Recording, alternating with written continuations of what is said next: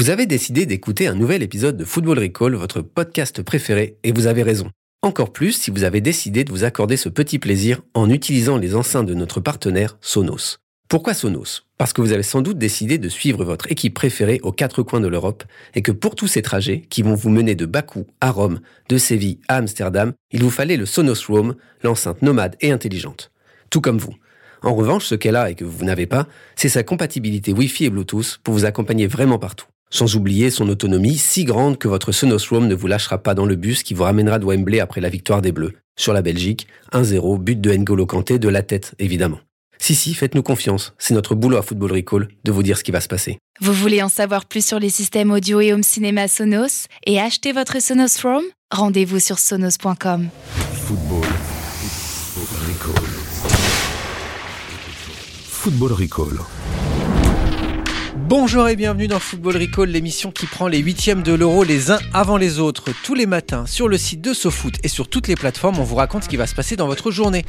On vous dira quel match il faut regarder, ce qui se passera dans tous les stades d'Europe. Et surprise aujourd'hui, pas de Paris, mais un hommage, un clin d'œil, un ciao l'artiste après la terrible annonce survenue cette semaine. Ce sera en fin d'émission. Football Recall. L'émission qui prend les matchs les uns avant les autres.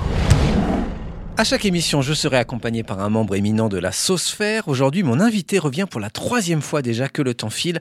Il a déjà fait montre de toute sa culture, nous a parlé de cinéma finlandais, de musique polonaise et de tradition macédonienne. Appelez-le docteur, mais alors avec un K, docteur, car c'est comme ça qu'on dit euh, de l'autre côté du Rhin. Bonjour Julien Duez. Euh, salut Mathieu, ça va?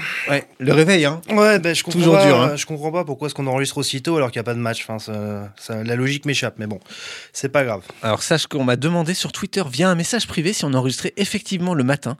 J'ai évidemment répondu que oui, Bah et que oui. l'enregistrement avait lieu tous les matins à 6h. Bah, évidemment, on est en plein direct. T'es un habitué de la maison maintenant, tu connais la tradition, la question qui en dit plus sur ta personnalité qu'un test dans Biba. Julien, quel est le meilleur pays d'Europe pour jouer au Scrabble? C'est une bonne question. Ça t'aurait répondu quoi, toi? Moi, j'aurais pris un pays où je suis à l'aise sur la langue. Donc, je serais, je regardais le- la langue française. Donc, je serais allé en Belgique ou en Suisse ou en France. quoi. Ça se tient complètement. Moi, je vais reprendre un pays que j'ai déjà évoqué euh, pour euh, sa musique, c'est la Pologne.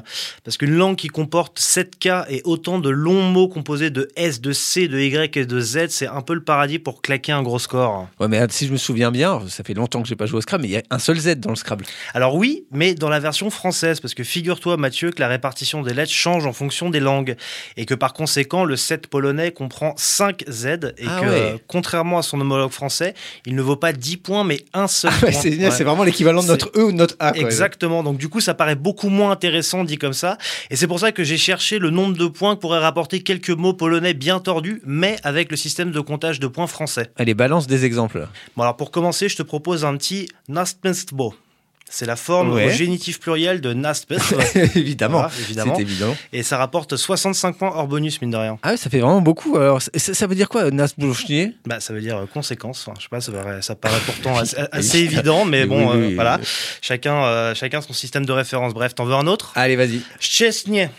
Ouais. Presque comme le gardien, sauf que ça s'écrit SZ, CZ, ECD, S accent aigu, CIE. Et ça veut dire la joie en français. Et ça nous rapporte la bagatelle de 81 points. Après, plus fort encore, t'as Bezvgledne qui veut dire euh, l'impitoyabilité. Ouais. Et ça, ça rapporte 89 points au nominatif singulier et hors bonus. Donc bref, si vous vous plaignez tout le temps de ne tirer que des consonnes quand vous jouez au Scrabble, vous savez quelle langue apprendre pour que ça serve à quelque chose. Eh ben, très bien. Alors, moi, j'ai un autre mot à te proposer pour le Scrabble. C'est futur. Futur, ça fait 9 points et on y va tout de suite.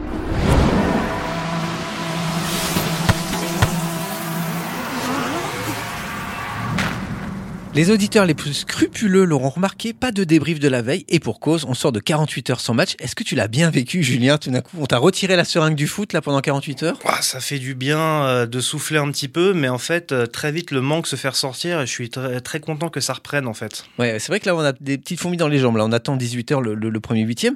On, on va juste refaire un petit point sur les favoris parce qu'on est rentré dans l'euro avec une liste de favoris, chacun de notre hiérarchie. Est-ce que le premier tour, ça a changé quelque chose, toi, dans ton classement des pays que tu voyais aller, aller loin dans cet euro bah, Pas vraiment. Je pense que tous ceux qu'on attendait sont là.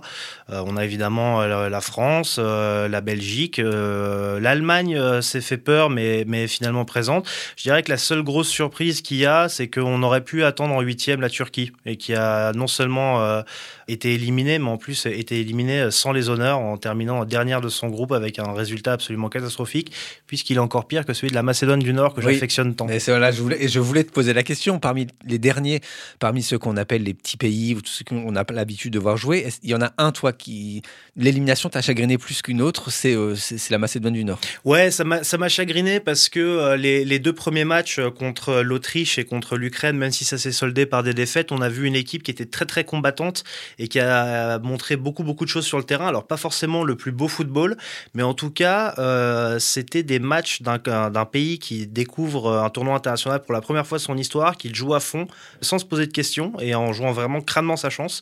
Bon, après, clairement, c'est le prix de, de l'inexpérience. Hein. Tu te fais euh, savater par l'Autriche en fin de rencontre, alors tu te fais laminer par les Pays-Bas pendant le dernier match. Mais au final, ils s'en vont, ils peuvent partir la tête haute et puis. Euh, ils ont un motif d'espoir, c'est la Coupe du Monde l'année prochaine, pendant laquelle ils peuvent potentiellement se qualifier et donc progresser euh, petit à petit. Alors moi, je le dis juste pour la, la, postérité, parce que je veux que cet instant soit enregistré. moi, mon truc, c'est l'Italie que j'avais mis en lumière euh, la première émission, surtout Giorgino, qui est un joueur que j'aime beaucoup. Et j'avais tendance à ranger l'Italie dans ces équipes un peu romantiques où on se dit, bah tiens, ils font un bon premier tour, mais ils vont s'écrouler, un peu comme les Pays-Bas, voire l'Angleterre.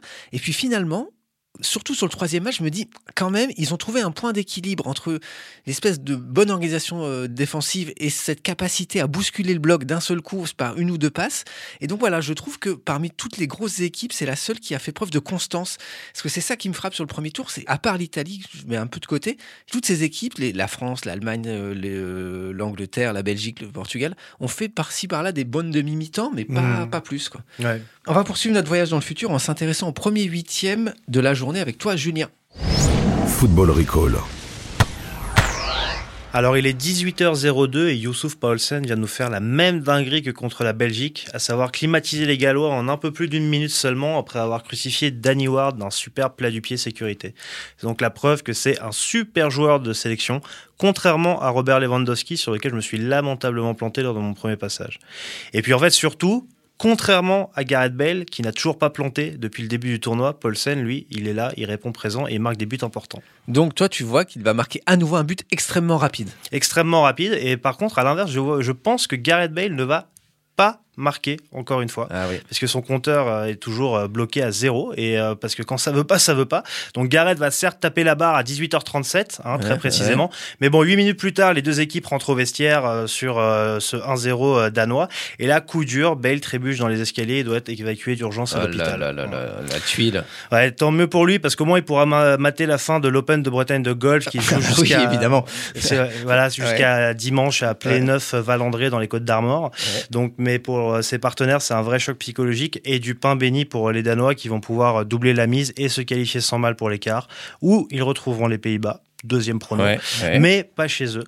Et voilà. Donc, euh, si c'est le moment de se poser la question, et si on commençait vraiment à y croire au deuxième miracle de la Danish Dynamite? La Danish Dynamite, j'adore ça. Les recos. Je résume quand même le programme du jour. Deux huitièmes de finale à 18h Pays de Galles, Danemark, à 21h Italie, Autriche. J'espère que les Gallois et les Danois de France ont souscrit un abonnement Bein Sport parce que le match, bah, que sur Bein. Par contre, Italie-Autriche, c'est en clair, comme on disait dans les années 80, ce sera sur M6. Quelle euh, chance. Eh oui. Julien, on choisit quoi? Entre Italie, Autriche et Pays de Galles, Danemark Bah écoute, euh, j'ai envie de te dire, on peut, on peut regarder les deux, mais moi j'ai une préférence toute particulière pour le premier. Parce que si tu suis euh, les lives que je fais de temps en temps sur le site de SoFoot, Mathieu, tu sais que j'ai une question qui tombe à tous les coups pour mes lecteurs avant le coup d'envoi. Est-ce que tu sais laquelle? Est-ce qu'on a bien mangé? Alors presque, euh, parce que généralement les matchs commencent à l'heure où on mange, donc c'est plus qu'est-ce que vous avez prévu de manger pour le ah match. voilà, très bonne question.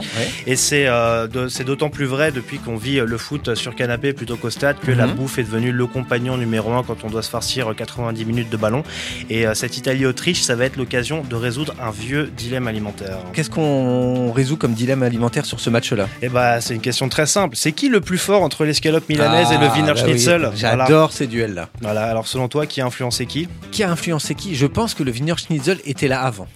Eh ben écoute, c'est une bonne réponse. Yes. Et toi, Mathieu, tu as une, une culture générale euh, hautement développée de ce que je vois, mais c'est peut-être pas le cas de tous Ouais, nos vrai. auditeurs. Alors, donc, euh, euh, explique-nous, parce que moi, je t'avoue, c'est complètement au hasard ma réponse. C'est important de faire un petit, un petit rappel historique parce qu'on dirait, vu la réputation des deux cuisines, que c'est plutôt l'Autriche qui s'est inspirée de l'Italie. Mhm. Sauf qu'en fait, au XVIIIe siècle, la Lombardie était sous domination autrichienne et que l'idée d'entourer une fine tranche de veau dans de la chapelure, ça vient du pays des Habsbourg. D'accord. Et voilà. Et lorsque Napoléon s'est emparé de la région peu avant euh, l'année 1800, les Autrichiens sont rentrés chez eux en laissant cette dé- délicieuse recette derrière eux.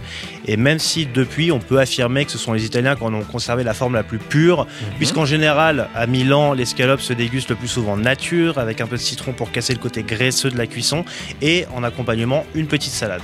Des petites tagliatelles, non? Non, surtout pas malheureux. Ah ça, bon? c'est, non, c'est un truc d'hérétique, ça. Enfin, je dis ça, mais après, en Autriche et surtout en, en Allemagne maintenant, le schnitzel se bouffe généralement avec une grosse sauce crémeuse et bien champignonnée Ah ouais, et avec bien. des frites en accompagnement. Puis en plus, on, on connaît la qualité des frites dans les pays germanophones. Donc au final, cette Autriche-Italie, ça fait un bon match nul. Les Autrichiens, pour Ouais, eux, ouais. c'est la parenté du plat. Et les Italiens, c'est la recette la moins écœurante. Donc un partout, ça joue. Oh, J'ai l'impression d'être un boucher, un ringiste qui va se bouffer une Wiener Schnitzel à 7h du mat. C'est les meilleurs. Je voulais honteusement teaser en début d'émission, pas de Paris aujourd'hui, mais un hommage, un clin d'œil, une plongée dans ce qui ne sera bientôt plus qu'un lointain souvenir. Jeudi, on a appris la mort de la règle du but à l'extérieur en Coupe d'Europe. Horreur. Celle qui te fait toujours ressembler à un mec bourré quand t'essaies de l'expliquer à ta compagne. Celle qui te permet d'entretenir l'espoir pour le match retour même si à l'aller t'as perdu 4-1. Celle qui te fait penser à ton prof de maths qui t'expliquait que oh oui, les maths te serviront plus tard dans la vie. Et oh oui, les maths te servent plus tard dans la vie. Pour faire court, on va expliquer que cette règle du but à l'extérieur s'applique dans le cadre d'un match aller-retour. Si les deux équipes se retrouvent à égalité sur l'ensemble des deux matchs, on compte alors les buts inscrits à l'extérieur. L'équipe qui en a marqué le plus est qualifiée. En parlant comme ça, j'ai l'impression d'être Jamie dans C'est pas sorcier. Alors moi, c'est pas tellement la suppression de cette règle en elle-même qui m'agace. C'est vrai que les terrains sont de plus en plus standardisés, que les ambiances sont de plus en plus aseptisées, et donc que les différences entre domicile et extérieur sont gommées. Ce qui m'ennuie dans cette décision de l'UFA, c'est qu'elle revient sur une règle instaurée en 1965. Marc, le réalisateur Football Recall, n'était même pas né. Ah Incroyable. si, il me fait signe qu'il était né. Si, si, il me fait signe qu'il était né, autant pour moi. Bref, je crains que la prochaine étape soit de revenir sur le format demi-temps de 45 minutes. Et d'ailleurs, c'est quelque chose qui était un peu dans l'air quand on avait entendu parler de la Super League, cette idée, je ne sais plus, c'était euh, président du Real. Qui avait suggéré de jouer des matchs de 60 minutes. Voilà. Je crains que ce soit un peu l'effet cliqué, on va dire bah, vous avez bien accepté la fin du but à l'extérieur, pourquoi on ne revient pas sur d'autres règles? Allez, pour clore cet instant édito coup de pied dans la fourmilière, un grand classique de la radio. Nous sommes en 2006, premier tour de la Coupe de l'UEFA. Les Tchèques du Malada Boleslav battent l'OM 4-2 chez eux après avoir perdu 1-0 Vélodrome. Ça fait 4-3 pour les Tchèques au total, mais au micro de France Bleu Provence, ça donne ça. On va faire les calculs. Deux buts marseillais à l'extérieur, ça fait 4 points, on est bien d'accord. Plus le but à Marseille, ça fait 5. Bah voilà. Voilà, sachant que euh, Mlada Boleslav n'a pas marqué à Marseille et a marqué 4 buts là, ça fait 4 à 5. Voilà. Donc 5 pour, euh, pour en fait 5 points pour euh, Marseille Voilà. Donc, et 4 euh, points pour les Tchèques. Donc l'OM passe allègrement. J'ai pas dit de bêtises. Allez, salut. Bon, on est bien d'accord, on s'est remis là-dessus, l'OM, c'est bon. Hein c'est la vie. À bientôt. Attendez, attendez, attendez, attendez. L'OM est éliminé. Attendez. Qu'est-ce que vous me dites? Bah, les buts à l'extérieur comptent double. Mais non, 4 à 2. 4-2, 1-0 à l'aller. Ouais, ouais, ouais, 4-2, 1-0 à l'aller. Eh oui, attendez, je- au départ, le but compte double, mais là, attendez. Un but à Marseille. Et deux, ça fait 3, ça fait 4-3. Et non, c'est eux qui sont qualifiés. L'OM est éliminé. L'OM est éliminé. Et oui, l'OM est éliminé, mon cher ami. Dans cet extrait, il y a absolument tout. Ils me font douter, ces Tchèques. Ils font douter ces tchèques alors que j'ai pas gardé dans le. Parce que l'extrait dure 3 minutes, donc il y a vraiment pendant 1 minute Mais il y a 30. tout. Il s'en mêle. Et puis, moi, ce que Extraordinaire. j'adore, c'est au moment où il rentre l'antenne où il dit. Attendez, attendez, attendez. Et on entend en fait que c'est quelqu'un d'autre qui est assis à côté d'Avi Assouli, donc qui commentait pour euh, France Bleu Provence, qui dit non, mais qui lui explique le truc. C'est, magique. Et le, le, le côté, euh, les Tchèques euh, applaudissent parce qu'ils ont fait un beau match. Oui, parce qu'ils ont fait un match. Ah, Extraordinaire. quel public génial. ça, ouais. Ah, quel public génial. Ils sont éliminés, mais ils sont debout. Bah oui, tu m'étonnes, C'est ce jour-là qu'on a appris l'existence du Mlada Boleslav en France. Et, C'est vrai. et on l'oubliera pas de sitôt. C'est vrai. Euh, voilà, bah, conclusion. Avec tout ça, l'UFA nous prive de ce genre de moment. Et c'est honteux. Football Recall. Merci d'avoir écouté Football Recall jusqu'au 11 juillet. On sera là tous les jours de match au petit matin pour vous spoiler votre journée de foot. Les épisodes vont s'enchaîner pour être sûr de ne rien louper. On vous conseille de vous abonner via votre application de podcast préférée. Merci Julien d'être venu nous voir. Bah merci Mathieu, on va se faire un petit schnitzel maintenant. Et on va aller se manger un petit schnitzel. Faut trouver à 10h du mat, ça va être compliqué. Et comme Thomas le disait, n'oubliez pas, Football Recall c'est aussi séduisant qu'une cagole. Le podcast foot by SoFoot.